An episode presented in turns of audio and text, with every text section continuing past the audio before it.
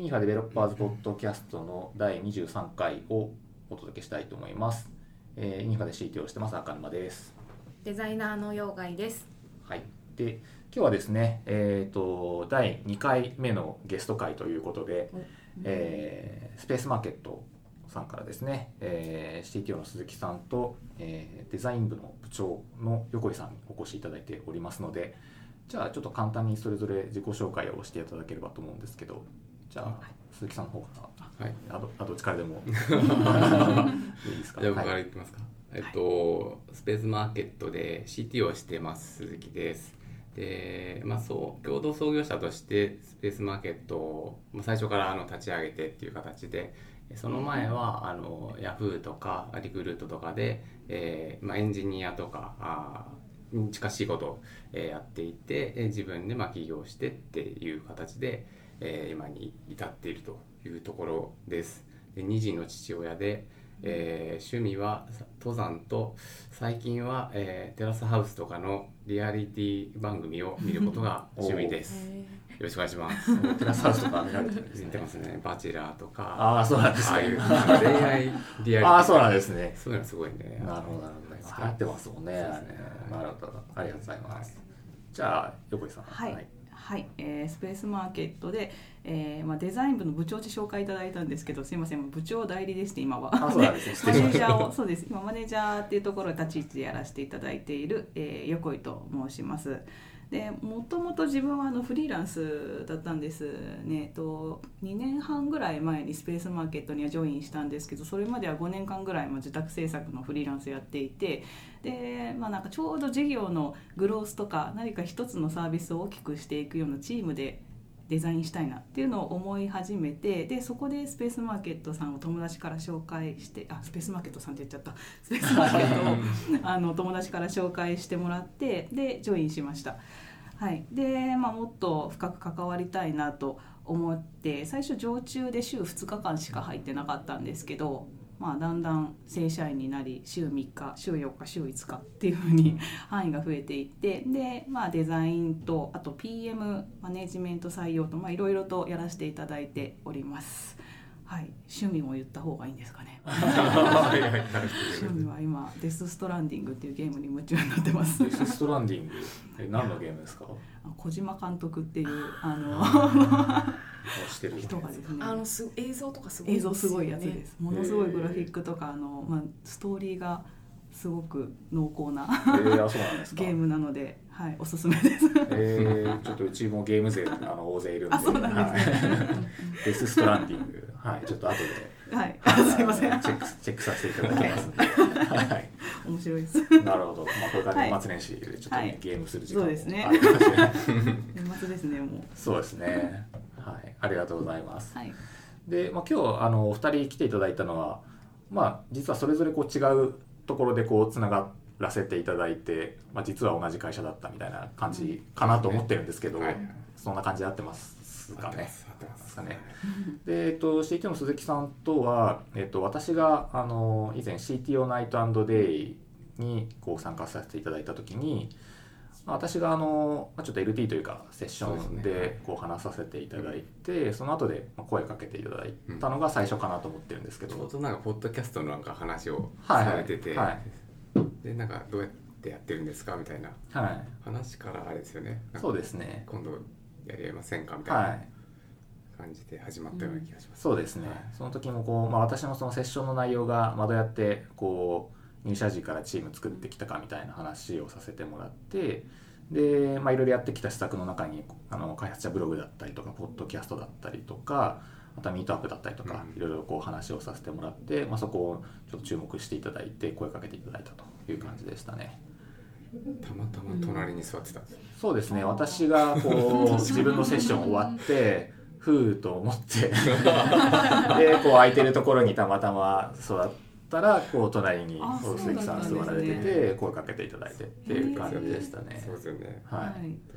でこの間あのちょっと前にあの CTO 協会のイベントで、うんあの CTO カンファレンスっていうのがあって、まあ、その時もちょっとまたあの軽くお話しさせていただいて、まあ、その CTO ナイトデーの時の話もあったんでじゃあ今度ぜひポッドキャストをそうですね。やりますから。ちょっとうお酒が入ってた。なんで呼んでくんないくんくんないんですか？とか話しかけてしまった。ば噛んじゃったんですね。っかりばっかりというか、ええ。はい、こういう機会をいただいて、えーこちらもねちょっと時間経っちゃって申し訳ない感じですけど。なんか他にもポッドキャスト出られたことあるって言ってましたよね。ああはえっとああのマッシュアップアワードとかやってる山本大作さんっていう人がいるんですけど、まあ、その人のポッドキャスト出たりは一回しましたね。ちなみにそれはどんな話をされてたんですか？その人はそのなんか企業系の人なんで、企業どうしてますかとか,、うん。なんかチームとしてどうやってますかとかそういうような話をしてましたね。えー、じゃあうんはい。その創業からあのスペースマーケットのお話とか。そうですねただ一回も聞き直してないですね。あそうなんですか。恥ずかしい収録以降聞いてないそう。で すなかなか慣れるまでは自分のその自分の話してるの聞くのが違和感ありますよね。そうですね。今回のちょっとぜひ聞いていただければいいんじゃないかと思います。はい。で一方でこう横井さんとはこうはい。先日、あのうちがミートアップやらせてもらって、あそうですね。はい。その時のテーマがまあデザイナはい。ーということで、一応主催としてはまあ自社単独開催ではあったものの、はい。まあゲストでこう誰か他社でこう LT してくれる人いないかなみたいなところで、うん。こううちでインハウスでやってもらってる、まあ、今日はちょっと収録は参加してないですけど、えーまあ、森田光平さんの方から、まあ、こういう方いるということでご紹介いただいて、はい。で、まあ、スペースマーケットさんということで、はい。まあ実はみたいなそうなんですよね。感じですね。つながってましたよね。実はもうつながってたみたいな感はいじでね。、そうなんですよ、はい。その森田さんっていう方ともともとデジハルデジハリデジタルハリウッドっていうところで一緒に講師していて、でスペースマーケットのお仕事も依頼させていただいてたんですね。でなんでもともとつながりあったんですけどその話、まあ、あの今度イベント呼ばれましたっていう話を CTO の鈴木にしたところ実はあの先方の CTO とみたいなつながりがあって。そうなんですよね、はい。全然こう違うところからつながってったって感じではありましたね。でその時にまあ今日一緒にあの来てもらってるたまちゃんもミートアップの時にはい。LT してもらって、まあはいパネルディスカッションとかもね一緒にこうやらせてもらったので、今日はその時の話とかね当日聞けなかったこととかもいろいろと聞かせてもらえればなと思っておりますという感じですね。はい、じゃあ、えっとまあ、いろいろこう事業紹介とかもしていただこうかなとも思ってるんですけど、まあ、その前にまずは上場おめでとうございます。おめでとうございます。あの今日がまあ24日なのでもう本当直前ですよね。先週の金曜日に上場されたということで。いやー素晴らしい時間でしたね。いやーもうね写真とかもあの拝見させていただいて ありがとうございます。会社としてはこう通過点なんですけどやっぱりこう目標としてはところがあるので、まあそうですよね、まあ、スタートアップとしてはまず一つの、ね、こう目目的目標ではありますもんうねん。そうですね。ね。盛大でしたね。いや。みんなやっぱ顔が嬉しそうなのがすごい良かったですね。い。やそうですよね。まずはそこをねこう最初のターゲットですもんね、まあ、我々もこうやっぱスタートアップとして上場を目指している身としては、こうぜひ後に続きたいなと思ってるんですけどね。はい。ね横井さんも素敵な着物姿で、あ、ありがとうございます。見られてました。皆さん着物でね、こう女性陣が参加されてて、そうですね。華やかな一日に。いや 我々我々ももちろんこうああいう場を全然知らないんですけど、こうなんか感想とかありますありますか？当日の。いや結構その最初その証券会社さん行って、はで初株価を見るんですよ。そのうん。つきましたみたいな9時ぐらいにこう、へまあ、うちの場合結構つつかなかったんですけどなかなかかかっちゃって、うん。で証券会社さんのこう社員さんにこうずっと拍手されてたりへー多分 10, 10分ぐらい拍手してるんですあそうなんですねずっと。よだんだん申し訳なくなってきて そういうなんかこう VIP 的なこう感じでこう回っていくんですけど、そこがなんか、うん、夢のような感じでしたね。あそうなんですね。うん。夢だったら嫌だなみたいな。夢だった そうですよね。夢だったら嫌だなみたいな。そうですよね。いう感じでしたね。なるほど。横井さんのいかがでした？いや私もそうまあもちろんなんですけど初めての場で、まあ、上場セレモニーっていうところを行かせていただいたんですけど、まあ、役員陣がエレベーターの上の2階から降りてくるんですけど、はい。はいそれをまあスペースマーケットの社員が拍手で迎えるっていう、へー瞬間があって感無量みたいあな。あそうなんですか。ついにここまで来たんだあな。みたいなーいやいいっすね。感じになりましたね。なるほど。ちょっとねこう我々も頑張ってね。そうですねなんとかそこにたどり着かない。と いつになるかまだ分かんないですけど。いつか。いつか。ねちゃんとたどり着きたいですね。はい、その辺もまたねちょっといろいろとまあ裏話とかまた 伺えればなと思うんですけど。はい、じゃあまずはちょっと改めて、えーとまあ、スペースマーケットさんの事業紹介を簡単にでもしていただければなと思うんですけども。とスペースマーケットはあの空いてるスペースの、まあ、貸し借りというのを、まあ、プラットフォーム上ウェブ上で簡単にできるというサービスなんですけど、えっとまあ、空いてるスペースをお持ちの、まあ、貸主さん我々は、まあ、ホストって呼んでますけどホストさんが、えーうちにうちのサイ,、えーサウェブサイト上に、えー掲載をしてでそれを見たあそのスペース借りたいなっていう人、まあ、利用用途としてはパーティーとか会議とか、まあ、撮影とかあとまあいろいろこう用途が多岐にわたるんですけどそういったあ用途で、えー借りたい人をマッチングしてで、えー予約リクエストという、まあ、予約をして実際に使っていただいてで相互にレビューしてというような、まあ、プラットフォームを運営しています。で大体今全国で1万2000スペースぐらい掲載していまして、えー日本ではまあ最大というか、まあ、多分世界でも最大だと思うんですけどそうね。そういうようなサービス展開してます。であとレンタルスペース事業というところとあとはイベント事業イベント事業というか、えーまあ、コンパスさんとか PTX さんとかああいうようなイベントサイトみたいなところとかあとは企業さんのこうニーズに沿って実際にイベント自体をこうプロデュースするみたいな事業もやっております。そうですね。はいイベントのこうプロデュースとかもなると結構、まあ、手間もかかるというか、うん。運営側としても大変な感じですよね。うん、結構大変ですね。その辺はこう社内で社内の方がやられてるんですか？プうちにそうですね。ビジネスプロデューサーというかイベントプロデューサーみたいな、まあ、しグループグループと組織がはあってー。そこでうちのスペースを使いながらい、こうイベントをこう作っていくという事例を作っていくというかあそうなんですね。そんなことをやってますね。へえ。その辺もやっぱり数は増えてきてるんですか？あ増えてきてますね。はい。そうおかげなんですね。さまで。はい。なるほどなるほど。こうスペースというか、まあ、不動産系だと、まあ、これからオリンピックだったりとか、うん。うん。あのあると思うんですけどそういう影響とかもあるんですかやっぱり？うちあの民泊っていうのもやってまして、はでそこら辺のまあインバウンドとかそういうところは来年に向けてっていうところはあるかなといまあ、そうですよね。ね。まあねあの外国人観光客とかもねどんどん増えていきますしね。使ってもらいたいなと思いますね。なるほど。じゃあますますこれから利用者が増えてくると感じですね。そうですね。そうだと思います。なるほど。なるほどありがとうございます。えまあ開発組織的には今どんな感じでやられてるんですか？えっ、とプロダクト部門としてはえっ、とですねエンジニアが10まあ技術技術部っていう組織があってそこに178名ぐらいかな、いてでデザイン部がうん。まあ5人5人ですね。はい。であと PM が2人ぐらいいて、でまあえっと半年前くらいからマーケティング部っていうのも、まあ、プロダクト部門に入ってきたんでそこで23人またいるっていうところで,、うん。でまあ、全然僕見ているみたいなそんな感じのなるほどなるほど、はい。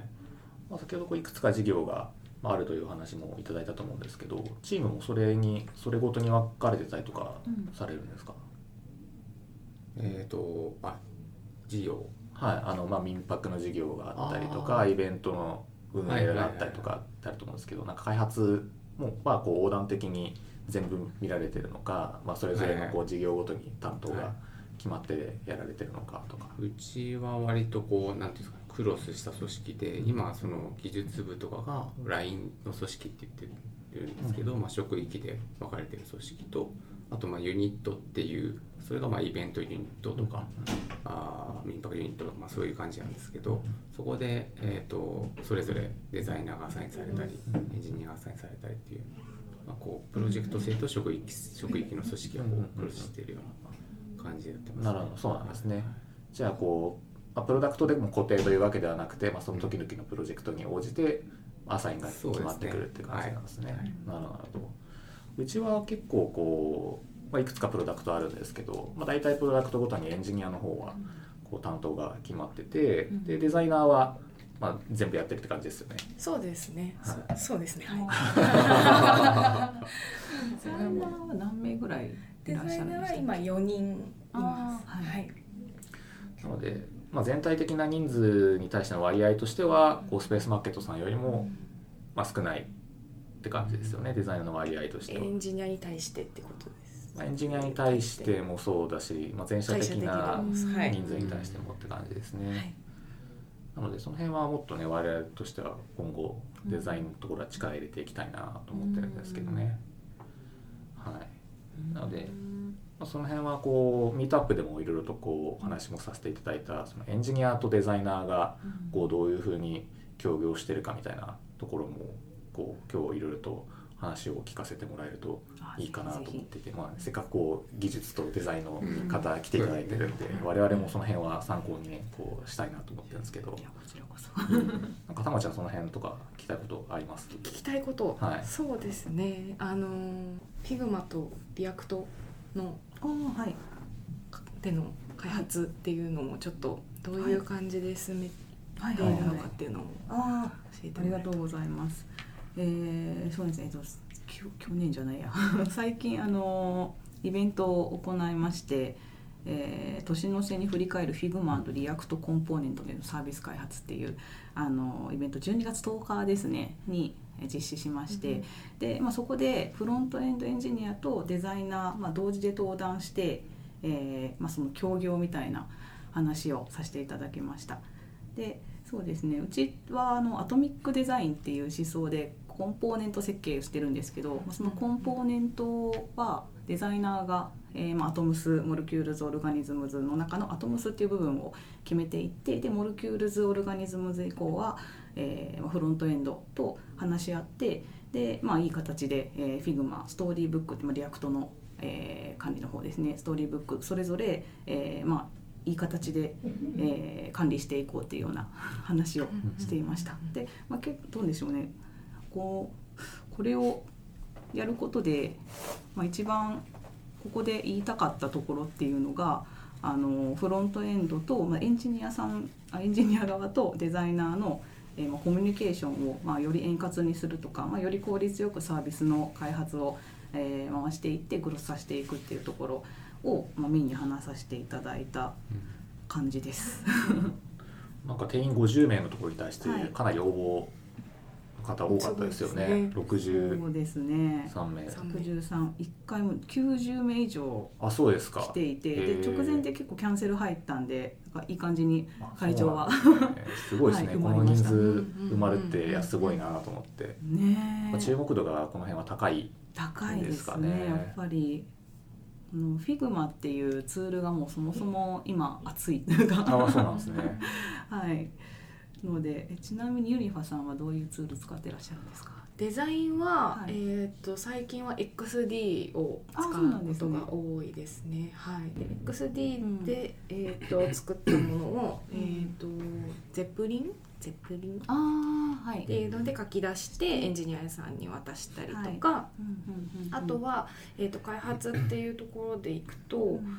えー、とプロダクトは、うん。えー、と主に、えーとですね、jQuery とブートストラップで作っているんですけど、うんので、えー、と XD で XD でデザインしたものを一旦デザイナーで、うんえー、とコーディングしてでコーディングした HTML と,、えー、と CSS、CSS をエンジニアに渡すみたいな、はい、時もあります。ありますね私のうちのところも結構そういう形で開発してるページもまだあるんですけどうんだんだんとなんかその状態から移行してきて今の形になってるって感じですね。はい、だからその私もちょっと聞きたかったような 部分なんですけれどもなんかその前回もそのデザイナーもエンジニアもまあスペシャリストとはいえそのインハウスデザイナー事業の中の、えーデザイナーエンジニアってやっぱり他の部門、まあ、それぞれコミュニケーションをしっかり円滑にして、で、まあ、成長せサービスを成長させていくために、まあ、動く必要があるよねっていう話を、あのまあ、前回させていただいたと思うんですけれどもあの結構その双方のそのコミュニケーションデザイナーとエンジニアのコミュニケーションっていうところでこう課題になったりとかその辺のお話もしたいなと思っていて、うんうん。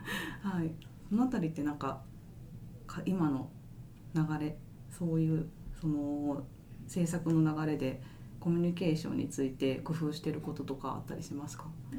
してること。今まさに開発工程的にはその辺のフェーズですよね、そうですね。そうですね。今やってるプロダクトがまさにエンジニアとやり取りしてるタイムじゃないです中ですっけ？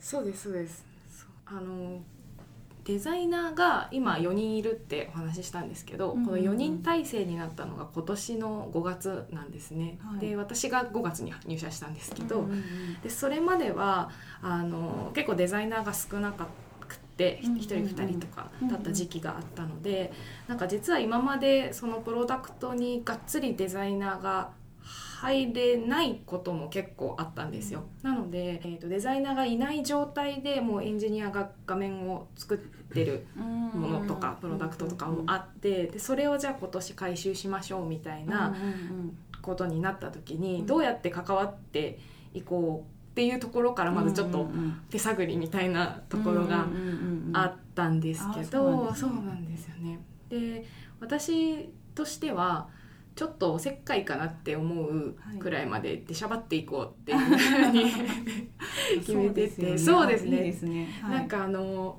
ユニファのエンジニアははい。あのできる人が割と多くって、であと優しい人が多いので、うん。あのなんか結構やってくれるというか、うん。気を回してこうん。うよしなにしてくれることが多いんですけど、例えば、えっとさっきその HTML を渡すっていう話をしたんですけど、えっと、そのプロジェクトは最初は、えっと、私が XD で作ってたものをうん。そのまま XD もらえればこっちでやっちゃいますよっていうふうに言ってもらってたんですねエンジニアに。でもいやでもうん私多分コーディングした方がいいよなって思ってでそういうふうに言ったらあやってくれるんだったらやってほしいみたいな、うんうんうんあじゃあ実はそういうふうに思ってたんだなっていうのがそれを言ってみて分かったのが結構個人的には良かったかなと思って。一回声に出していかないとなかなか通じ合えない。う。ちの場合だとあのエンジニア側にフロントエンドエンジニアって言ってるメンバーがいないんですよね。あー基本的にはサーバーサイドのエンジニアって、まあはい、どちらかというと得意なのはバックエンドというか、はいまあ、 Rails をメインで使ってるんですけど、かフロントエンド側をガリガリというよりは、 Rails のこう標準的なフロントエンドだったら、まあ、普通にわかるけどみたいなところなんですよね。なので、そうなんですね。まあ、デザイナーがこう作ってくれたデザインを、まあ、自分たちでコードにうん。こう落とし込んでいくっていうのは、まあもちろんできなくはないものの、まあ、うん得意領域かというと、まあ、そうではないケースが多いので、うん。だったらデザイナーがそこまでやれちゃった方が、あの早いしうん。こう再現性というかデザイナーがこう意図した通りのはい。画面が作れるみたいなところもあるので、マークアップもじゃあデザイナーがそうですね。まあ、どうしてもこう工数的なところで、まあ、デザイナーは全部のプロジェクト入ってるっていうのもあるので、まあ、なかなか手が回らない時もあるんですけど、うん手が回る時はそこまでやれると、うん。まあ、やっぱりみんな円滑にいくかなっていうところもありますね。でデザイナーとしてはむしろその方がストレスが。そうそうそう。あるんですよね。なんかあの意外とあのデザインを XD で作ってるその画面で作っているいて、うん。えーとまあ、その時はよくてもうん。実際のそのウェブの画面にあの実装された時に見たらいやここちょっと違ったかもなみたいなあのことが結構あってもうちょっとマージン開けた方がいいかもしれないけど、でもそれをたったここ10ピクセル開けるのにエンジニアに言うのもちょっと申し訳ないみたいなのがあるんでなんかやっぱ CSS ぐらい CSS はなんかデザイナーの方で管理できた方がこちらとしても嬉しいっていうのはあるので、はい。うん。なんかだからこれからもですねそういう今の方向性で、うん、やっていけたらいいのかなっていうふうには思ってるんですけど。あるあるですね。すごい共感しました。その辺スペースマーケットさんはどんな感じでやられてるんですか？今うん結構議論されてるところで、あそうなんですね。デザイナーとしてはやっぱそのデザインの再現性みたいなところでやりたい、うん。でエンジニアからはちゃんと管理したい。そのディレクトリとか命名とか。そういうところでこうでどっちもまあマークアップできるんですけどこうマークアップのスキルスキルというかこうエンジニアリングのスキルとしてはやっぱエンジニアが大きいし、まあ、どっちもこう帯に短したすき流しというかうんどっちもできるスーパーな人がこう、うんなかなかいないデザインはい。フロントエンジニアみたいなそういう人なかなかいないんで 本当ここのマークアップの部分はなんていうかこうグレーゾーンというか、うんただまあそれでもいいのかなっていう気はしてますけどね個人的に。うんいわゆるフロントエンドエンジニアの方っていらっしゃるんですか、いますね。じゃあその方はこうその辺は得意領域ではあるんですねえーだその人がやるとこうデザイナーとしてはこう再現性があるというああそうなんですね。しなり。難しいですね。エンジニアはうん。ちゃんと管理したいいや難しいですね。そこ本当に永遠の課題みたいな。デザイナーがやった方がそのクオリティ、まあ、画面的なクオリティっていうのはもちろん担保されるんですけど、ただまああとは工数とか効率の問題っていうのもあるのかなと思っていて、やっぱりデザイナーが、まあ、マークアップもできるんですけれども、まあ、デザインやってマークアップやって、まあ、さらにはストーリーブックでうちやってるので、まあ、JSX とかで書くんです JSX か書くんですけれども、まあ、そこまでやってると結構その同時進行っていうのができないので施策のリリースが遅れてしまうとかそういう問題もあるかなと思っています、まあ、管理の問題ももちろんあって。なるほどなるほど。そうですよね。だからもうあのテクノロジーで、まあ、スケッチなりスケあ、まあ、あの Figma なり何でもいいんですけどもうコンポーネント作ったら HTML 吐き出されて、アニメーションも適当につけてくれてっていう テクノロジーが何とかしてくれないかなって感じでも そこが多分。なるほど難しいのはあれですよね。その私も自分で実装してた時はこう思ったのは。ベースのデザインのコードがあってもそれにさらにエンジニア側でロジックを入れ込まないといけないというか、繰り返しの表示のところとかあって、うん。そこにこう例えば、まあ、私がやってたのはベースベース Rails なのでその Rails の標準のビューに入れ込む時にその Rails のコードを入れてこう繰り返しでループしなきゃいけなかったりとか、その辺が入ってくるとそのまま持ってくればいいわけじゃないんで、うん。その辺をこういかにアップデートを反映させていくかみたいなのはすごく難しいなと思ってるんですよね。コードに落としやすい CSS とか HTML とまた別だったりすそうですねるじゃないですか、うんループしやすいとか、はいなんか DV で囲ってくれとかそういう、はいありますねそういうのが。そうなんですよね。もう完成したデザインとして見たら全然いいんだけど、こうロジックにこう入れ込みやすいかどうかっていうのはまたちょっと別だったりもしますよね。で。まあ、エンジニアからするとベストなのはもうデザイナーの方がコードまで書いてくれて、さらにそのロジックを入れ込んだコードまで。くれたら、まあ、すごくベストではあるものの、まあね、そこまではちょっとなかなかねそれこそフロントエンドエンジニアだったりとかっていう方の領域にもなってくると思うんで。うん。うんうんなかなかねちょっとそこはいかに間を埋めていくかっていうのが難しいと思うんですけどね。そうですね。まあなんでどれだけまあコミュニケーション、まあ、日々やって、でどこが問題だろうなっていうのがまあ先にデザイナーから気づけると多分なんか先回りして多分話を聞けるので、まあそういう各個人の裁量には任せてしまうことにはなるんですけど、まあ日々のコミュニケーションでそういう円滑な,、うん、な行動をうまくアップしていけるといいのかなとは思ってますね。そうですね、うんまあ、ある程度早い段階でもうエンジニアとデザイナーの間でどんどんコミュニケーション取っていくっていうのがまあいいかなと思いますよね。やっぱねどっちかが完成しちゃってからだとんなかなか大変ですもんね。うんうちは特にデザイナーがもう Android のレイアウトとかもやっちゃったりしててあそうなんですね。ビルドしてなんかへえあそうなんですか。非常に進化してる感じはありますけどね。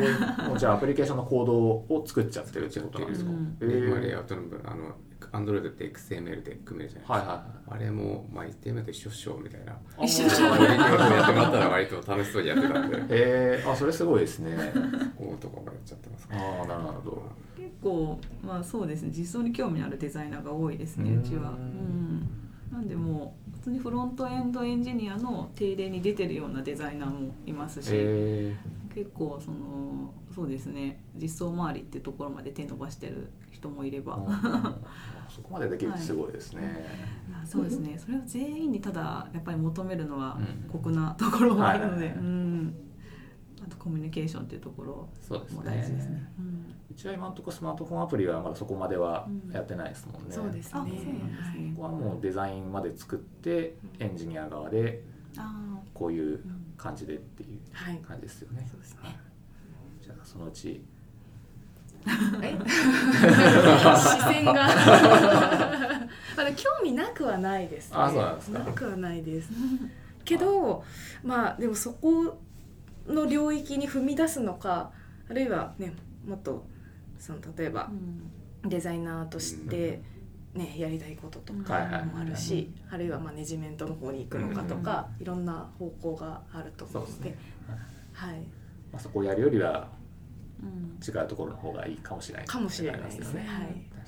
方向性はねちょっと今から探っていこうと思ってるところなんですけど、特に領域が結構広いじゃないですか。ね。あの実装の方向にこう踏み出して影響していくのか、うん。それとも上流の方に影響していくのかみたいなところで、まあその範囲っていうのがどこを得意分野にするのかによって多分キャリアの作り方も違うのかなっていうのがありますね。そうですよね。確かに、まあ、エンジニアもデザイナーも、ね、一言でうん。言っても、うん。ね、それこそ中の職種は全然こう違いますもんね、難しいですね。うん。その辺はあのこう会社的にはそういうキャリアパスだったりとかなんか評価だったりとかって、まあ、お二人がこうそれぞれメインでエンジニアとデザイナー見られてるっていう感じですか、うん。そうか。あそうですね。はい。デザイナーのマネジメントして、はい。はいじゃあそれぞれこうどういう方向に進みたいのかっていうところにこう応じて、まあ、タスクのアサインだったりとかうん。っていうところもやられてるって感じなんですかね。そうですね。そうですねはい。うちはデザイナーの方は、まあ、結構それぞれもう実装もデザインも一人でサービス作れるぐらいになりたいみたいなデザイナーもいれば、まあ、もっとその運用をしっかりと作っていって、まあ、デザインのまあ効率とか、まあ、仕組みをしっかりと基盤をしっかりしていきたいみたいな人とか、まあ、それぞれやりたいことっていうのがいろいろあるのでじゃあその人たちの、えーまあ、こうなっていきたいっていう理想のデザイナー像とあとはその人自身の今のレベル感に合わせてじゃあこういうことをやってみようかっていうのを都度、まあ、各週でワンオンワンやってるんですけどそこで、えー話し合って調整していって、うん。じゃあ今度これチャレンジしようみたいなのを、はい はい、決めていってます。なるほどそうなんですね。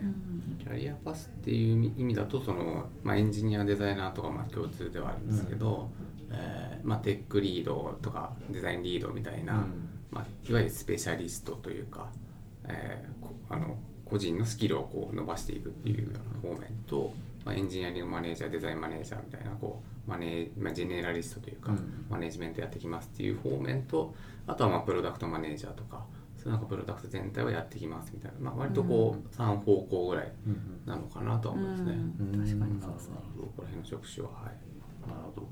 今いる方々は結構あれですかそれぞれこうあばらけてるというかって感じですか？それともこう集中偏ってるとかなんかあります？結構ばらけてる感じですね。あそうなんですね。あと聞く時期によってまた違ったりああなるほど。思うところもあってとか。あとまあ個人がまあ気づいてないけどこっち向いてんじゃないのみたいなのでう試しにやってもらったりとかそういうのは結構ありますそうなんですね、はい、結構こうエンジニアとかデザイナーってマネジメントをやりたがる方ってあんまいないイメージがあって まあ今うちにいるメンバーも、まあ、比較的そういうこうどっちかっていうと技術の方でやっていきたいっていうメンバーが多いんですけど、うん。その辺とかって結構マネジメント志向の方もいるんですか？うーんエンジニアの方どうですか？いややりたい人はいないです。あやっぱそうっすよね。まあ僕も含めていないと思うそういうの。とまあまあそうですよね。基本的には技術やりたくてエンジニアになってる方が多いでしょうからね。まあ好き嫌いと向き不向きがまた違うとか、はい。まあそういう話をして。はい。こうやっていただいてるみたいな。あと、まあ、僕もそうですけど、まあ、基本的にまだ手は動かしているというか、コード書きたいんだったら、まあ、時間見つけて書けばいいみたいなそういうスタンスではいるので、うん。別にマネージャーだったら書かないでねとかそういうことを言いたくないですし、そういうのをちゃんとまあ伝えて、マネジメントも頑張って自分のスキルアップも全然やっていいんだよっていう感じでうんうんうん伝えてはいますね。うなんですね、うん。まあ、それこそその辺のキャリアの話はねミートアップでもいろいろとうん。こう話をさせていただきましたけどね。たまちゃんとかは、まあ、キャリアのところはそのマネジメントだったりとかっていうところもこう興味なくはないみたいな感じですね。そうそうですね。は いなくはないです。なくはないてかなんか絶対にやりたくないっていうわけではないっうんていう、はい、感じですかね。なんかやっぱりチームの人がなんかこうなんていうんですかパフォーマンスを100%出せる環境っていうのは絶対にあった方がいいと思ってて、まあ、それそのお手伝いというかみたいなのができる自分にできるのであればやってみたいなっていう気持ちは、結構あります。なるほど。はい。なんかマネジメントをこうやろうと思うとマネジメントだけじゃうん。まあダメというか、うん。まあ、自分もこうエンジニアのマネジメントする立場になってうん。思いますけど、うん。まあ、なんだかんだ技術ついていけてないとマネジメントもできないしうんなと思って、ねマネジメントされる側としても技術分かってない人にうんマネジメントされるとか、ね、デザイナーとしても、ね、デザインの技術とかない人にマネジメントされるのもうん。みたいな、そうです。相談とかちょっとしづらそうですよね。話が通じないと か困りますよね。まあそこまで言っちゃうとあれでしょうけど、うん。うんねまあ、そうなると、うん。まあ、もちろんねこう技術力すごくすごい必要はないと思うものの、うん。まあ、一定以上キャッチアップができてないとうん。絶対ダメだろうなと思うので、うん。その辺はねこう、まあ、バランスが必要かなと思うんですけどね。そうですね。ねこう鈴木さんとかこう、まあ、い今どちらかというとマネジメントが中心なのかなと思ってるんですけどそうそんな感じですか？いや僕、まあ、マネジメント中心の時もありますけど、はい。基本的にもう、ま、いかに早く任せられるようにして、はい。自分の好きなことをやるっていう思考なんですよ。はいはいはい。だからその任せるためにこうマネジメントをしっかりやるみたいな、うん。そういう思考ではあります、なるほど。はい。ずっとマネジメントし続けていくわけじゃなくてマネジメントできる人をこう見つけて育ててねみたいな。まあ、エンジニアデザイナーもあの一緒だと思うんですけどやっぱこう取り残されていく不安みたいな、はいはい。すごいじゃないですか、はい。それをなんとかこう解消しながら、うん。まあ、全あの前に進めていかなきゃいけないんで、そうした時に、まあ、自分任せま任せられるものは全部任せてで手を挙げてうん。でまた新しいところ発掘してうん。でまた任せてみたいな、なるほど。まあ、その繰り返しかなとはちょっと思ったりしてま。じゃあ比較的こう新しい領域のことをどんどんやられてるっていう感じなんですかね。まあ、CTO とはみたいななんか話。うん。にはい。なりがちな領域だと、はい。はいまあそういうことかなと思って。ます、は、は。いそうですよね、まあ、CTO と一言で言っても会社によってもフェーズによっても全然違いますからね。確かに。それこそ CTO ナイトデイでもい。ろんな話題が出てましたしね。いろんな人のいろんな考え方が。そうですよね確かに。まあそれこそ私とか経営っていうものに対して、まあ、どうやってこう CTO としてはバリュー出していくのかみたいなところとかは、まあ、常に悩ましいなと思ってるんですけど、ね特に鈴木さんはまあ創業から CTO ですよね、そうですねはい。そうすると特にこう経営のっていうのも強かったりとか。そうですね経営のまあそういう判断とか、まあ、別に技術に限らずっていう話だと思うんですけど、はい。まあ、技術知ってるからこそできる判断とか、まあ、ここはなんか工数かかるから後にした方がいいとか、そううん。そういうのはやりますしあとなんかこうなんていうんですかね文化というかこういう会社ですみたいなのをこう示す存在みたいな感じ、あとりわけまあ創業者っていうところもあるんでっていうのは、まあ、意識してというかそういう存在じゃなきゃいけないかなっていう気はしていて、そういう意味でこうイイノベーションやっていくんだっていうかこうイノベーティブにどんどん前に進んでいくんだみたいな。テクノロジーでとかデザイナーでとかデザインでとかそういうのをこう示す行動っていうところで、まあ、さっき言ったようなどんどん前に進んでいって任せてみたいなそういう行動になってる気がしますね。なるほど、まあ、でもその辺はそうですよね。どうしてもこうポジション的に技術トップがどう考えてるかっていうところが、うん。まあ、そのチームのこう目指す方向になるそうですし、ね会社としても、まあ、この会社のエンジニア像はここういう感じとか、ねデザイナー像はこういう感じっていうのになってくるそうですね。きますよね。とりあえずうちは結構重松はこうなんですかビジネス開発タイプというか、はまあ、営業っていい、うはい、顔もしてますし、顔してますね。でまあ、そこのバランス取る意味でも、まあ、そこも強いしこっちも強いっていうよううんなバランス取るっていうのは結構やってるかもしれないですね。なるほどそうなんですね。デザイナーのところはまあある程度経営に近い方っていうと、横井さんはかなり経営に近いところっていうイメージなんですか？そうですかね そうなんですかね。いやまあまあうん。まあまあこれからまあ、ね。はい。そういったところも、あのーそういうバリュー出していきたいなとは思うんですけど、まあ、今どっちかっていうとそのプロジェクトとか、まあ、そのサービスについて方針とか戦略とかっていうのを一緒に考えさせていただいてるっていうところなのでそうですね。まあとかもね、入ってきた時は本当にあのフリーランスのデザイナーみたいな感じだったんですけど、こうやっぱ講師とかやられてたりするんで、マネジメントできるんじゃないかなみたいな、はい。こうお任せしたらむしろこうそっちの方が向いてんじゃないかみたいなすごいあのマネジメントしてくれて。で最近 PM も始めて、うん。そうするとこう数字とかお金とか、おー。そういう目線が加わってきていいな。ありがとうございます。まさか褒めていただけすごいですね。そこまで広範囲にできる。っていうのはすごいですよね。なるほどイナーの場合ってどうなんでしょうね。マネージメントあんまり従わない人って見たことそんなになくて実は、うん。結構なんかチームのために動きたいっていう人が多いんじゃないかなっていいうやうちは恵まれてると思恵うまれてます。なんか結果しなきゃいけないみいたいなのは、うん。やっぱそういうタイミングというか気づきはありますよね。必要に迫られてる時そうですね。やっぱりなんかデザインの実際手を動かすうん。だけやるって結構、まあ、特にスタートアップとかだとはい。難しいかなって、うんうんううん。ん環境的には。結構ね目線を広く持たないとうん。いけないところはデザイナーみんな多いのかなと思っていて、そうですね。うん。まあデザイナーっていうとこうなんかね、こう何でもデザイン関係のこと任されるというか、うんまあ、ね。プロダクト以外のところも含めて、はいなんかちょっとでもデザインの要素がうん入ってきたら、じゃあちょっとデザイナーにお願いしようかみたいななりがちな気がして、そうするとエンジニアよりもさらにこううん広くその会社内のことをやんなきゃいけないかなみたいなイメージはありますね、まあ、それこそコーポレートサイトとかもそうですけど、まあ、ノベルティだったりとか紙のはい。こう反則物だったりとかはいも含めて、まあ、エンジニアは基本的にはねそのうん。プロダクトのところだけである程度こう閉じると思うんですけど、それ以外のことも何でもやんなきゃいけないってイメージありますけどね。おっしゃる通りで。ありがとうございます。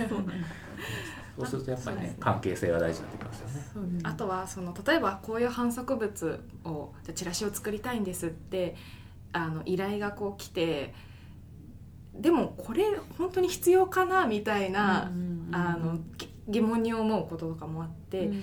本当にじゃあその営業の人とかがえっ、となんていうんですかね商談に行く時に必要としているものってチラシだったんだろうかみたいなところとかを、なんか結構うんうん。あの探っていくみたいな。うん。でよくよく聞いてみたらチラシじゃなかったかもみたいなこととかってあるんで、なんかそういうそうですね。そういう意味でもなんか本当にこう言われたものをこうただ作るみたいな、うん、だけだと、うん、なんていうんですかね。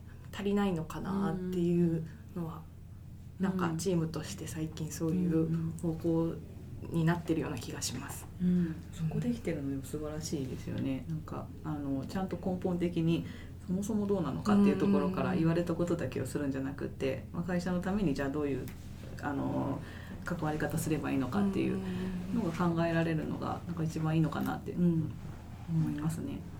うちの場合だとこう対象としてるのが、まあ、保育園というか、うん。またこう、ニッチというかうん。なんかねこうある程度こう特殊な領域でもあるんで、まあ、普通にこういわゆるウェブサービスとしてウェブでこう展開してればユーザーが増えるとかっていう世界でもないので、いかにこう営業の方がじゃあこう獲得しやすいかみたいな視点だったりとかいろいろ入ってくるんですよね。うん。なのでそのあたりがちょっとまた業界としての難しさだったりもあるんですけどちなみにその辺ってこうスペースマーケットさん的にうん。その事業特有のうん。こう技術的な面だったりとかデザイン的な面でうん。ここが難しいみたいなのってなんかあったりとかあります？事業特有の。はいスペースマーケットとして。そうですね。こういう事業だからこそここが、まあ、ちょっと難しいとかなんかありますかね。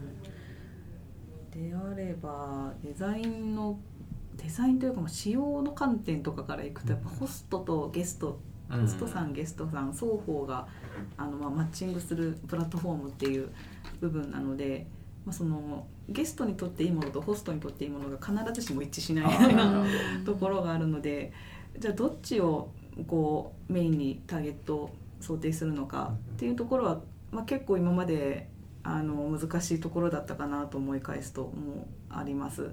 うん、でホストさんのためにまあすごく自由度の高いプランが作れるとか、まあ、管理画面にして、えーまあ、自由自在にの価格設定できたりプランを作れたりっていうところをしてしまうと今度は逆にあの自由な豊富なプランがあることでゲストさんが迷ってしまうとか何を自分は予約すればいいんだろうみたいな。どれが一番お得なんだろうっていうのが分かりづらくなったりとか。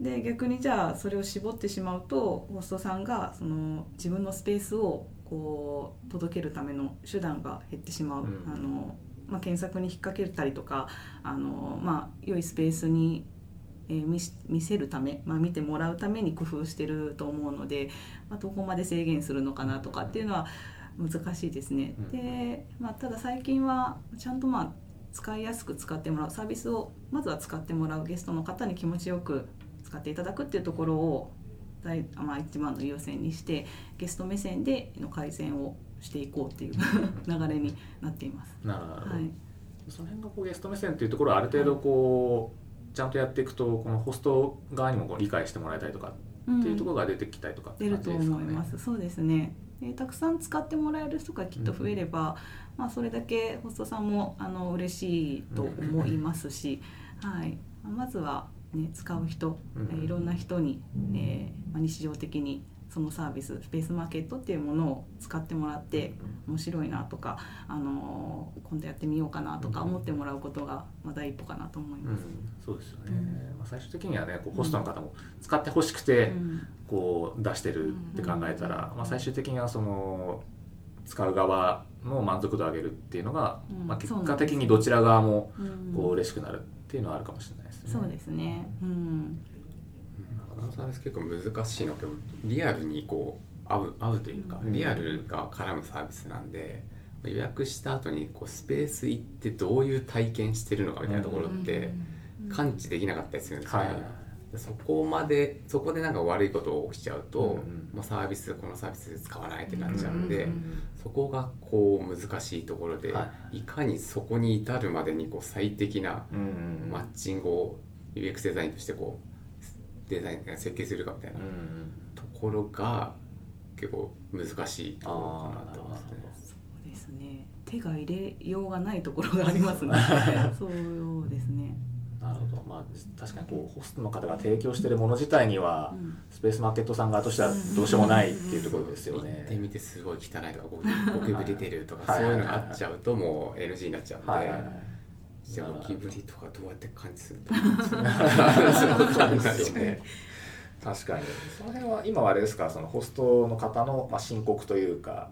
まあレビューみたいなところをやっぱ重視してたりしますね。まあでも実際こうユーザーの期待値と実際のこう提供されるものをこう揃えていくっていうのは大事そうな気がしますよね。なん。か変に期待値だけこうすごく高まっちゃうと、うんそれはそれでねなんか変にがっかりしちゃうというか。そうですよね。うん本当に。なるほどいや確かにそういうリアルなもののビジネスってのはすごく大変そうですよね。なんかホストさんでたその撮影とかに使う人とかが、うんまあ、ガイタレの人とかを連れてきて撮影スタジオみたいなとこでうん用途で借りるときにもうなんかエレベーターとかなくてもうあ8階にあるとか 撮影機材までこうあの上がらなきゃいけあ、ない。とか、はい、そういうのとかのがっかり体験とか、あいろんな用途あるんで、あ、なるほどなるほど。そこまでそうですよね。ゲストさんが、あのー希望のスペースをどれだけ見つけやすくするかっていうその検索のし精度だったりとか、仕組みっていうのも考えていかないといけないですよね。そうですよね、確かに。検索する方からしたらかこういう条件も含めて検索したいとかっていうのもなんか、ね、その特殊な用途で使おうと思ったら、うん。なんかありそうですよね。そういう撮影機材とかってなるとね、そうですね。なるほど。まあ普通に民泊とその撮影のためだと全然こう要求するもの違いそうですもんね。目的が違うとやっぱりそうですね。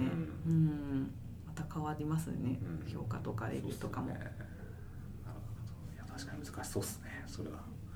まあ我々も一応こうリアルというかね実際こう保育園っていう運営されてるものをっていうところである程度こう事業としても通じるところは、まあ、もしかしたらあるのかもしれないですけどね。単純にウェブ上だけではないっていう点では。あとはえっとまあ、事前にこう小ノートの方にもいろいろとこう書いていただいているところがあると思うんですけど話にまだ出てきてないものとしては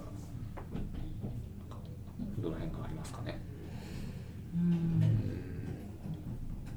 デザイナーを社内に OK もう横井さんからの。森田さん。あ森が平さん。からですはいはい。はい。最初のデザイナーとして横井さんを口説いた理由とか経緯とかその辺を。気になる。えっとまあ、その辺2つ続けていきますかね、えっと、デザイナーを社内に置く経営判断のタイミング、まあ、どの創業からどの時期からこうデザイナーの方を置いているのかとかっていうところが、まあ、両 CTO に聞きたいみたいな質問ですね、森田さんの方から来てますけど。でこうスペースマーケットさんの方はいかがですか？僕らはもう最初から入れ入れてるというかデザイナーなしではなんていうかそのいいサービスが実現できないと思っているので最初から。そこははいあの最初から入れてますね。必ず必要だっていうはいはいはい。意味合いで。その時はもう、まあ、いわゆるインハウスのデザイナーとしてもうジョインっていう感じ。最初はですねあのフリーランスの、まあ、ヤフーの時のあの付き合いの信頼しているデザイナーの方に入ってもらってもちろんその口説いたんですけど、はいはいなかなかこうできず。あで,、えーでそこから、まあ、2ヶ月ぐらい経ってやっとインハウスのデザイナーが入ってもらってっていうような感じで初期からはデザイナーはいたっていうなるほど感じですね、はい。じゃあもう最初のプロダクトを作る段階からもう、まあ、自社のデザイナーというかっていう感じではあったわけですね。まあ一エンジニアとしてもなんかこうなんていうかこういいかっこいいとか、はいクールなはい。ものをじゃないとなんかテンション上がんないはいはいはい。ところもあるし。それはありますよね。確かに確かに同じアウトプットというか同じバックエンドでも表がすごくいいとだいぶ違いますもんね。どうせ作るんならこうかっこいいとか言われるものを作りたいっていうのがありますよね、はいそれはありますね。確かに。うちの場合には、えっと最初こうエンジニアもこう正社員はいない状態でスタートしていて私も後からのジョインなのでフリーランスのエンジニアの方何人か手伝っていただいていてそこに、えー今は正社員になってもらってるデザイナーなんですけど、あの最初はそれこそまあちょっと契約形態までは把握してないんですけどあの、まあ、正社員ではない形で、まあ、業務委託なのかな。こう週何日かとか入ってもらってやってたと。でしかもその最初のプロダクトの時にはまだいなかった最初のリリースの時にはまだいなかったと思うんですよね。なのでそれはもう外にお願いしてひとまずそのウェブのデザインを作ってもらったっていうところだと思います。でその後で、えーそのメンバーにジョインしてもらってっていう感じではありましたね。まあ今思えばまあ最初からいてくれたらよかったかなと 後から入った側としては思いますけどね、はい、もう本当そのデザインも最初にこう本当作ってもらっただけでそれ以降のアップデートはもう後からジョインしたメンバーがやってるみたいなところがあったので、はい。まあ、そこはやっぱエンジニアとしては先ほど鈴木さんもおっしゃられたように最初からデザイナーいてくれるとすごく助かるなと思いますね。社内に置く経営判断のタイミングっていうよりはもう最初からやっぱり必要とはしていたっていうそうだと思いますけどね。プロダクトを作って立ち上げていくっていう点ではデザイナーは必要かなと思うんですけど、どうですか？なんか今時なんかもうデザインこれ当たってねえんじゃねえのみたいな デザインって最近あんま見ないですよねむしろ。は エンジニアが作りましたみたいなやつ。そうです。ね そんな感じじゃない。から。もうなんかそれこそデフォルトの,、うん。あの仕組みそのまま使ったウェブっていうのはもう最近さすがに、ねうん。見ないと思うんでそうですやったら一番がでかいとか。やったら一番でかい。みたいかなって気がしますけどありますね。 Slack そのまんまみたいな。そうそうそう。あ私のイメージとしてはこう仮に最初にゼロからチーム立ち上げるとしたら、まあ、エンジニアはもちろんなんですけど、うん。あとはプロダクトマネージャーとデザイナーの3人はこうミニマムでうん。欲しいかなみたいなイメージはありますね。うんまあ、それ以外のポジションはまあある程度あ少し後からでもいいかなと思うんですけどそこがその 3, 3つのポジションは、まあ、お互いなかなか補完しづらいというかかなと思いますね。結構この私の純粋なただの疑問なんですけれども、結構のデザイナーってそのサービス本当の初期の初期って割とそう社員としてジョインするってあんまり聞かなくって結構外注でお任せしちゃうとかうん。フリーランスの方に常駐してもらうとかっていうパターンが多い気がするんですけどなかなかやっぱりこう中に社員として迎えるっていうデザイナーを迎えるっていうのってこうニニーズあんまりないですか？うん。供給がないみたいな感じなんですかね？僕の感覚だと、はいニーズはすごいあるんですけど、ん。ジョインしてくれるデザイナーがいない。供給追いついてない。初期から。初期から。あうんそれはあると思いますね。最初から入りたいっていうなんかデザイナーってほぼ見たことない気が そうなんですあんまり見たこと私もなくて、CTO として CTO とまあデザインやりたいんですっていう人ってはい、あんま聞かないですよね。結構面白いタイミングだと思うんですけどね、うん。なんかそうなんですね。CTO やりたいっていう人がなんかね。最近いろいろいますけどね。あー。いますよね。そうですね。CDO やりたいデザイナーっていなくないですか CDO として。CCO でも CXO でもいいんですけど。最近でもねすごい話題になってますけどね。CXO みたいな。そうですね。うん。ねまあ、CDO とかはやっぱ最近やっとそれなりに聞くようになってきたかなっていうところではありますよね。確かに最近ですね。最近ですね、う本当に。んまあ、それこそ CTO もちょっと前までははい。あんまりこうね、そうそうそうメジャーなポジションじゃなかったんですけどそれがそれなりに CTO はやっとこう定着してきたかなというところがあってなので、まあ、イメージ CDO はこれから定着してくるフェーズなのかなとなんとなく思ってますけどね。いですね。成功事例みたいなロールモデルはやっぱ出てきてくるとうんっていう、うんちょっとデザイナー以降遅れてるのかもしれない。遅れてというか、うん。まあ、そういうのがあんまりこうないから。そうですね。それが出てくればみんな手挙げるかもしれないですけど、そうですね、うん変わってきそうですね。うん。うん。まあ、それこそこの間ミートアップ一緒にやらせていただいたあのラプラスの小滝さんとかはまあ CDO として確かやられてたと思うので。そうだったかな、はい。ちょっと忘れましたけど。確かポジションは CDO うん。だったと思いますよね、はいそういう方が増えてくるとどんどんそういうポジションとしてもメジャーになってくるのかなと思いますけどね、そうですよね。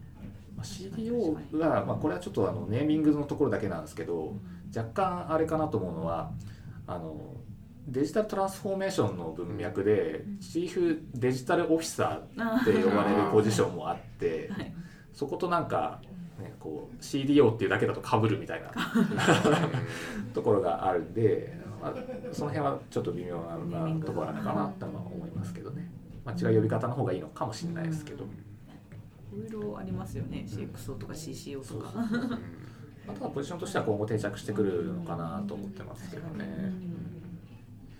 ありがとうございます。はい。こうまあ、先ほど小関さんもおっしゃっていたように必要とはされてるけど、うん。なかなか最初にうん。スタートアップにジョインしてくれるメンバーってうん。なかなかいないっていうのがうんやっぱそうだと思いますね。これはこうエンジニアもそうですけどうんなかなか会社としてはね最初からがっつりフルコミットでエンジニアを欲しいとは思うもののいきなりリスクのあるスタートアップに来てくれるエンジニアってそんなに多くはないっていうところはあると思いますね。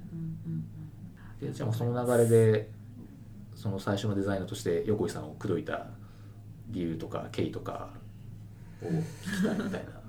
ま、周りあ、横井さんは最初のデザイナーっていうわけではない、うん。はい。ないんですけど、そうですね。えっとまあ、最初のデザイナーっていう意味だとまあ別の人がいてそこはまああの移動とかそういう人たその人たその人が、えー移動になって、で、えー新卒のデザイナーと2人でやってたんですけど新卒のデザイナー1人だけになっちゃったみたいなタイミングがあってでマリノさんそれまでにあのフリーランスとしてこう週2そうですね。週2の常駐で、はい、常駐でやっててもらっててでこう嬉しいことになんかこう社員でやりたいですみたいな話もらってたんですけど、なんか新卒一人になるみたいないきなり状況ができて そうちょうど年末だったんですけどあそうなんですね。で年始からこうマリナさんがこう入ることになってたんでうん。この危機的状況をうん。こうそのまま伝えると、うん。うんやめちゃうんじゃないのみたいあなやばいから。黙っとこうっつって。あなるほど。そんな状況にはちょっと入りたくないと思われるんじゃないかと。で年明け明けてからちょっとうんあの山田君っていう新卒の人なんですけど山田君だけになっちゃってみたいな。それ初耳なんですよ私。あそうなんですか。で頑張黙られてた。これからが新生デザイナーデザインチームだみたいな。で僕もデザイン室長とかそういうポジションでやってたんで、はあーみんなをこう鼓舞して、い。なるほど。はい。で割とそこからもう2人がこういろいろ議論してデザイン理想のデデザインチームみたいな、うん第二デザインチームの創業というかなんかそういう感じになってたねでそこであのビジョンミッション決めたりデザインチームとしてのビジョンミッションとかあのこういうの目指していこうとか割とけんけんがくがくな議論とかをもうね夜中になるまでやってましたね。一時期そうですね鈴木さんも交えて。僕がふっとなんか夜中の12時ぐらいに Slack 投稿しちゃうとなんかそこからもう始まっちゃってなんか。え寝れなくなるー、 Slack 上でこういろいろとあるわけいいですからみたいなそうえー。そういうのが結構熱い時期がありましたね。はいいいっすね。そういうのあるのいいっすよね。まあ、そういうのをこう全部ある意味こう知ってくれている方なんで、今すごい楽っちゃ楽ですね、苦労とか、はいはい。スモールチームの時の苦労とかもあるんで、そうですね。スモールチームでしたね。もう自分と自分もそのただ正社員になった瞬間って週3日しかまだ他の仕事抱えてたんではい。週3日だったんですよ。でそれと新卒のデザイナーとあともデザイン室長の CTO 兼デザイン室長。鈴木さん3人っていう。今マーケ部長ですけど、そうなんです。ね。されてますね。何やっていうところだったのでそこからチームをこう今はもう5人で次も新しいデザイナーが来月あ決まってるんですか？そうなんですよへー。6人になってもここまで、まあ、本当によだいだいぶ成長というかチームとして変わってこれたかなとは思います。うんなるほど。ちなみにそのさっきこう黙ってたっていうフ黙ってェーズの時にはこうどうどうだったんですか？そのご自身のそうですね。印象というかでも情報開示こんな調整されてると思わなかっそう。絶対言わんとこ言わ言わないでね。言え口は口裏を合わせてた自分合わせ。て そうですもともとなんかあの別の創業ではないですかかなり初期の方から入ってたデザイナーがまあ一人いてで、まあ、それと新卒の、まあ、子とで私っていう3人でずっとやってたんで,、でまあ、その中で入るもんだと思いながらあの週2日の常駐からじゃあもっとこの中でしっかりバリュー出してもっとこの人たちと、まあ、エンジニアさんもなんですけど、はいみんなと深く関わっていきたいと思って正社員になろうって決めたんで、はい。そうですね。年明けたらあチーム全然違ういな 一人いいとこで。一人産休でなるほど。フリーのそこの時期でみたいなこと。あそうなんですいろいろ重なって5人いたのが1人になったみたいな感あそうですね。確かに。結構いたんですね。一時期。支配まあもしですけど、はいはい。その時こう情報統制されてなくて、はい。聞いてたらなんか選択変わってたりとかなんかああ いやいじゃあやいやでもそのあのスペースマーケットっていうなんかその何でしょうサービス自体もまあ面白いな、うんまあ、これから多分あのまだまだ改善するところがたくさんあったんで、まあ、そこを、まあ、もっとあの割を発揮さししていきたいっていうところと、あとは、まあ、プロダクトチーム全体のやっぱり人というか働きやすかってコミュニケーションしやすかったんで、あの多分判断は変わらなかったと思いますすね。大丈夫です。いやよかったよかった。怖くて言えなかった ちなみにたまちゃんそういう状況になったらどうします？いや結構びっくりしちゃいますよね でもよね。ねでももともとまあうんうんうん。ねそこで入ってやってったっていうのがあったらちょっとなんとかなるあかなとは思います。は新い、卒の方と二人になってもよしやってこうみたいな。うん、そうですね。なんとかするしかないし、まあまあね。意外となんとかなるものかもしれない。あと思いますね。うん。なんか、新卒の子が一番びっくりしてますよねー。あーまあ聞いてた君 一人だからみたいな。どうどうなっちゃうんだろうってなります。確かにそうっすよね。もう全然こう、ね、先の見通しが本人としては分かんない。ですね経験者側というかねは、まあ、大体まあこうすればなんとかなんだろうみたいなのはあるかもしれないですけど確かにそうですね。びっくりするかもしれない。なるほど。いろいろありましたね。いろいろあったんですね。なるほど。いや面白いな。あとはなんか質問とかありました？大体そんなところかな。四割さんからの。あそうですね。私はねこれあのお一人じゃなかったっていうことだったんですけど、まあその、うん。ちっちゃいチームからうん。今、えー、と5人いらっしゃるところまでうん。変わっていく中で、うん。まあ、変わって大きくなってよかったこととか、まあ、難しかったこととかうん。あれば教えていただきたいなと。いやーそうですね。だいぶ本当に変わったなって思う思います。いっぱいあるんですよね。なんかあのそもそも人数が増えてたくさん施策ができるようになったっていうのもそうなんですけどなんか一番大きかったのはチームがあ工夫したことかな？工夫したこととしてはチームがたくさん増えていくとやっぱりその方向性とか目指すものが見えてないと多分みんなバラバラになっちゃうので結構そのビジョンミッションあのデザイン部としてのビジョンをどうするかどういうサービスをみんなで目指していくのかっていう意識合わせをすごいあのしつこくやりました。でその結果あの結構デザイン部のチーム全員見てる方向とか考え方とかが結構統一されていてなんで話し合いとかも、まあ、かなりスムーズにあの、まあ、議論でもう争いなく、はい、結構統一したチームに慣れてるなと。たただただチームが多くなっただけだとちょっとずつなんかなんでしょうバラバラになったりとか、レビューが大変になったりとか、うん。デデザイナーそれぞれで作るデザインなんか違うみたいなとかあったと思うんですけどそこがあのちゃんと統一取れたっていうのが、まあ、一番大きかったかなと。でそれが取れたからこそちゃんとその5人6人っていうチームで、まあ、最大の効率を発揮できてるんじゃないかなとは思っています。で変わったことの変わって良かったことですね変わって良かったとこはそこそこですかね難しかったことは、えーデザインチーム今まあ現時点は5人なんですけどそのうち2人がジュニアでで3人がシニアなんですけど、まあ、そのジュニアを育てるっていうところが、まあ、結構あのー工夫しないといけないところだったかなと。で新卒の子とあとはもうあのまあ、私のデジタルハリウッドでの教え子が 一人入ってくれたんですけどまあその3ヶ月間半年間半年間そこの学校で勉強してでもまあもっと銀行員みたいなへ子なんですよ。でその子がまあデザイナーとして初めてのあの実務をやるというところで入ってきてもらってじゃあどういうふうに育てていこうかなとかじゃあどういう考え方を持ってデザインすればいいのかっていう、まあ、そこ教えるというか自分自身に気づいてもらうにはどうしたらいいかっていうところをすごく工夫しながら、まあ、今も考えながら手探りで、はい、やってます。ただもうみんなすごくあの、まあ、いい子というか すごくあの、まあ、素直に頑張ってくれる子たちばっかりなので、はい、いいチームになってるかなと 思います。いいですねはい。うん、そうですね。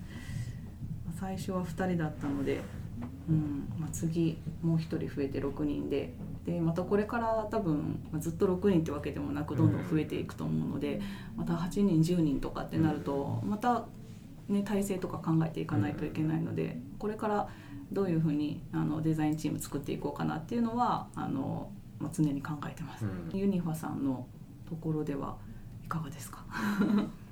えどういう なんか4人の4人でしたよね。四人ですね。4人のチームでもともとお一人っていう話でしたね確か。そうですね。あの、はい。さっきあの創業時にはい。こう、うん。参画してくれたメンバーがあのまあ正社員になってから結構長い間一人体制っていう感じではあって、うん。で一旦2人になったんですけどそこからさらにあの、まあ、増えるっていうのはなかなかなくて、まあ多くても2人っていうところまでが結構長かったですね。うん。でそれこそたまちゃん今年、うん。えー5はい月かな、5月。に入ってもらいましたけどその前その森田さんうんにはい。参画いただくのもまだうん。やっと1年経ったかなぐらいなので、まあ、そこまでは本当にチームというよりは、うん。まあ、デザイナーが2人っていう感じぐらいまでだったんですよね。ね。うんなのでやっと今年になってうん。チーム感が 出てきたかなと、はい。確かにチームなのかこう個人プレーでやるのかでまた全然違いますよね、はいそうですね。の中で、うん。なのでこうなかなかデザイナーによってやっぱり得意分野も違うので、なんか自分が作ったものに対してこうすごくいいレビューいいレビューというかうん。建設的なレビューをこうちゃうん。とできるかっていうのも、うん。まあ、やっと4人ぐらいになってくるとそれなりにこう回ってくる部分も多いかなと思いますね。うん。確かに。はい。まあ、それでも4人もね、まあ、全然得意分野バラバラじゃあバラバラそうですね。よ意外と結構多岐にわたる感じがしていて、まあ、ウェブが得意なメンバーもいればもともと紙の方をやっていたデザイナはいーがいたりとか、うん。あとはグラフィックがメインでうん。一番得意だったりとか、うん。でそれぞれ結構バラバラなので、うん。まあ案件によってうんうんこのアサインを決めてたりとかっていう感じで、うん。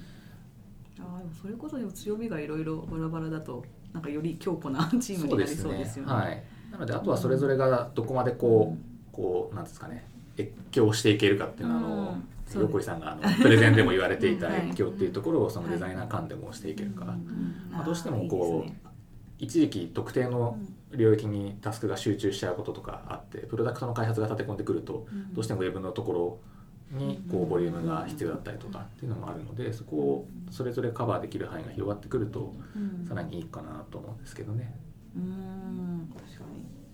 まあなかなか難しいですけどね。そうですね。チーム作りという意味では、まあまだ結構これからややらなきゃいけないことというかやりたいことって結構あって、なんかそれこそなんか横井さんがね、うん。おっしゃってたバリューとかミッションの設定とかもやっぱり、あのーなんていうんですかねなんとなくみんな同じ方向向いてるとは思うんですけど、うん。こう一言なんかこれだっていうのがあるのとないのとではやっぱり違うような気がしていて、うんうんうんうん。うんやっぱりそうですね。違いました。実際になんか決めるとやっぱりなんか日々それを意識してくれるようになって。うん例えばこう迷った時とかにもじゃあこれはそのミッションに対してうん。こう。うんなんていうんですかね。照らし合わせたらどうかとか、これはミッションに合ってる合ってないみたいなのとかの判断の材料の一つとかにももしかしたらなるのかなって思ってて、ああそうですね。それはあると思いますねうん。本当に。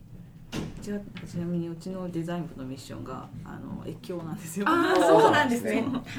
越境っていう言葉をつけるともうみんな越境を意識して動いてくれるんで、うん。こう自分のそのデザインという領域以外のところにも手を出していったりとかビジネス部と協業して、まあ、ライティングの策定をしてくれたりとか、まあ、いろいろ幅広く自分で実装してくれるようにちょっとなったかなっていうのは、はい、ありましたね。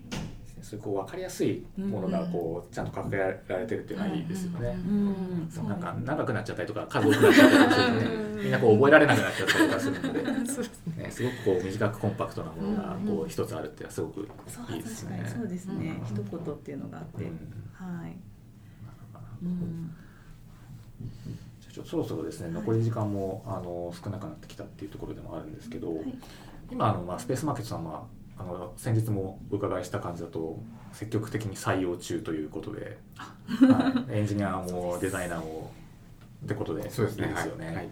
ちなみにこうまずこうエンジニアとしてはこう例えば技術技術的には今こうどういうところにこう注力されてるとかってなんかあるんですか？えー、とこれからっていう意味だとやっぱ AI 領域とか、そういったところをテク、まあ、そういったテクノロジーを活用してとかまあ、そういうところに興味がある、まあ、AI をなんですかねこうツールとして使えるエンジニア、まあ、そこに面白みを感じるとかそういうエンジニアがあのいたらいいなって思ってますし社内のエンジニアも、まあ、そういうツールのツールとしてのこう勉強というか、というのはもう今からもうやってて、プロダクトにこう生かしていこうみたいなのが割と来年の目標だったりするんで、そこら辺なんかやってみたいとかそういうエンジニアの方いたらぜひお願いします。なるほど ある程度具体的にプロダクトにこういう感じで組み込んでいくみたいなところのイメージもあったりとかするんですか？そうですね、まあ、さっきも言ったようなそのマッチングの精度っていうところ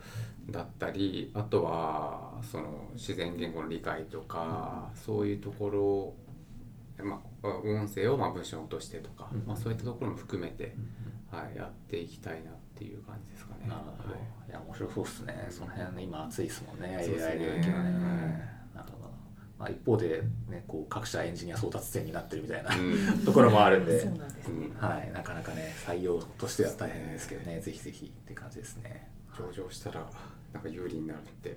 あ聞いたり聞かなかったり 期待します。なるほど、はい。そうですね。これからアクセル踏むとこですもんね。ね。なるほど。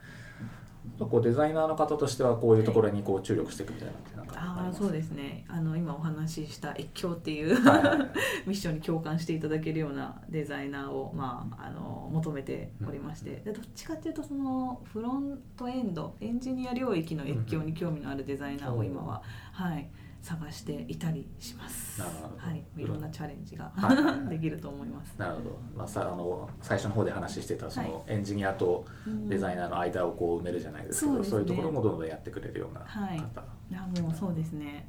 はい、なるほど。ぜひ。いやまあね必要ですよね、どうしても、そうですね。